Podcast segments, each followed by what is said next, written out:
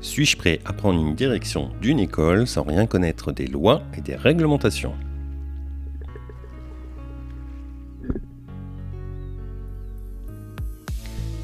Bienvenue sur le rendez-vous du mercredi, le podcast qui t'aide à mieux gérer ton école, ton collège ou ton lycée.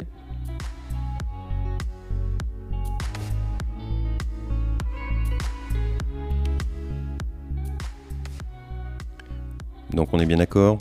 Pas vraiment, je ne suis pas vraiment prêt à prendre une direction d'école sans connaître la législation. Ne dit-on pas nul n'est censé ignorer la loi? Mais comment faire quand celle-ci ne cesse d'ajouter des règles? Dans cet épisode, je te propose 5 erreurs à éviter, 5 choses à ne surtout pas faire, des lois à ne surtout pas connaître. Mais rassure-toi, je ne vais pas te lister toutes les lois qui concernent le Code de l'éducation en matière de sécurité en particulier. Allons-y tout de suite. La première erreur concerne les assurances pour l'école. Alors l'école avec un grand E, hein, j'entends par école, euh, école, collège et lycée. Alors surtout, n'assure pas les bâtiments. Hein, que ton OGEC soit propriétaire ou locataire, surtout n'assure pas les bâtiments. Comme cela, en cas d'incendie, d'explosion, d'attentat, de dégâts des eaux, de tempête, de neige, de grêle, de catastrophe naturelle, de vol, de défense recours, voisins tiers, de bris de glace, etc., bah, c'est toi qui vas payer, enfin ton OGEC. Fais la même chose avec le matériel, et en particulier le matériel informatique. Idem avec l'assurance dommage ouvrage en cas de construction ou de rénovation importante des locaux. Euh, surtout, oublie aussi de faire rencontrer ton assureur pour euh, quand tu as fait des modifications euh, dans tes bâtiments, par exemple quand tu ajoutes une salle ou quand tu transformes une salle, parce qu'il a lui besoin de le savoir. Veille à ne pas prendre d'assurance responsabilité civile hein, pour l'école. comme ça, si une gouttière se détache, et ça m'est arrivé, eh bien, et qu'elle endommage aussi une voiture, c'est l'établissement qui devra payer. Hein. Si un accident, par exemple, est dû à un défaut de surveillance, pareil, c'est toi et le président de GEC qui seront concernés. Ne couvre pas non plus le matériel qu'on te prête. Hein.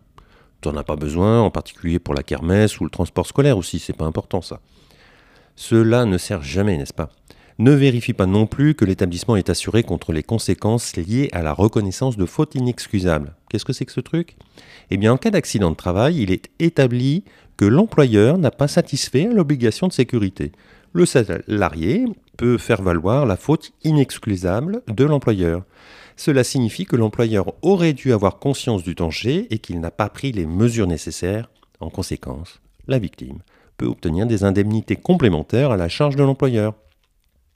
Inutile de prendre aussi d'assurance individuelle accident. Tout le monde sait que la Sécu prend en charge 100% des frais médicaux, d'incapacité temporaire d'invalidité, etc. Pas besoin de contrat d'assistance non plus pour des situations nécessitant des rapatriements lors des sorties scolaires. On continue avec les assurances pour les familles maintenant. Surtout, surtout, ne demande pas aux familles de souscrire une assurance comprenant la responsabilité civile et individuelle accident. Jamais un élève ne va casser les lunettes d'un autre camarade. Jamais il ne va blesser volontairement un autre élève ne demande pas aux familles d'assurance scolaire qui, elle, doit couvrir les accidents subis. Ne vérifie pas non plus que tous tes élèves sont bien assurés, en particulier le jour de la rentrée. Et ne vérifie pas non plus que euh, le, contrat d'assurance va bien de septembre à août et non pas de janvier à décembre. Euh, si tu installes des structures de jeu, ne vérifie pas les normes, hein, surtout. Idem avec les installations sportives. Ne contacte pas ton assureur pour qu'il t'accompagne dans ces démarches. Euh, les normes ne changent pas après chaque accident grave. Hein. Non, non. Ne signale pas à ton OGEC et par courrier les doutes ou les questions que tu peux avoir concernant la sécurité d'un équipement sportif. Ne vérifie pas non plus les obligations administratives maintenant. Comme tout le monde le sait, un établissement scolaire ne doit répondre à aucune obligation administrative en termes de sécurité. Il n'y a aucune règle concernant la surveillance et la sécurité des élèves dans le Code de l'éducation. Hein, tu, n'as pas à organiser une surveillance continue des élèves, tu n'as pas à organiser l'encadrement des sorties scolaires, tu n'as pas à organiser des alertes incendies PPMS. Ne fais rien non plus pour la sécurité alimentaire. Au-delà de tout ça, ne fait rien en termes d'éducation.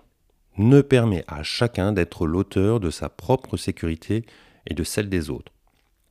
Laisse tomber l'éducation à la santé, à la sécurité, laisse tomber euh, l'éducation à la sécurité au quotidien, ne forme personne au premier secours ou au code de la route, et encore moins aux procédures de, mise en sûreté.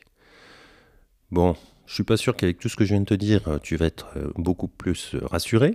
J'espère juste t'alerter sur quelques points qu'il faut travailler petit à petit. La plupart du temps, c'est juste du bon sens. Hein. Mettre par exemple une table devant une porte de secours, c'est pas une bonne idée. Et puis, s'il y a bien quelque chose à retenir de tout ça, c'est que la sécurité des personnes et des biens dans un établissement scolaire, c'est l'affaire de tous. Enfants, enseignants, personnel, parents, OGEC, appels, assureurs, police municipale, pompiers, etc. Et donc, tu peux t'appuyer sur eux pour gagner en compétences et surtout pour dormir plus longtemps. Voilà. Quand j'enregistre cet épisode, eh bien, c'est mi-juillet et donc le soleil brille, il fait très chaud. Et quand tu vas écouter cet épisode, la rentrée sera passée. Donc je te souhaite une bonne année euh, scolaire et puis euh, que, que, cet épisode puisse au moins te guider un petit peu dans les choses qu'il faut surveiller, avoir euh, en tête et vérifier de temps en temps.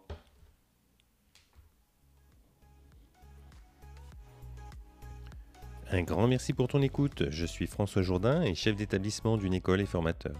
On se retrouve tous les mercredis pour partager nos astuces, nos expériences et rencontrer des personnes inspirantes. Tu souhaites recevoir une fois par mois un texte ou un document que j'ai créé sur des sujets divers Abonne-toi à ma liste de diffusion. Tu trouveras le lien dans les notes de l'épisode ou sur mon site. Je te dis à très bientôt sur le rendez-vous du mercredi, le podcast des chefs d'établissement, parce que gérer une école c'est bien, mais partager c'est mieux et ça rend heureux.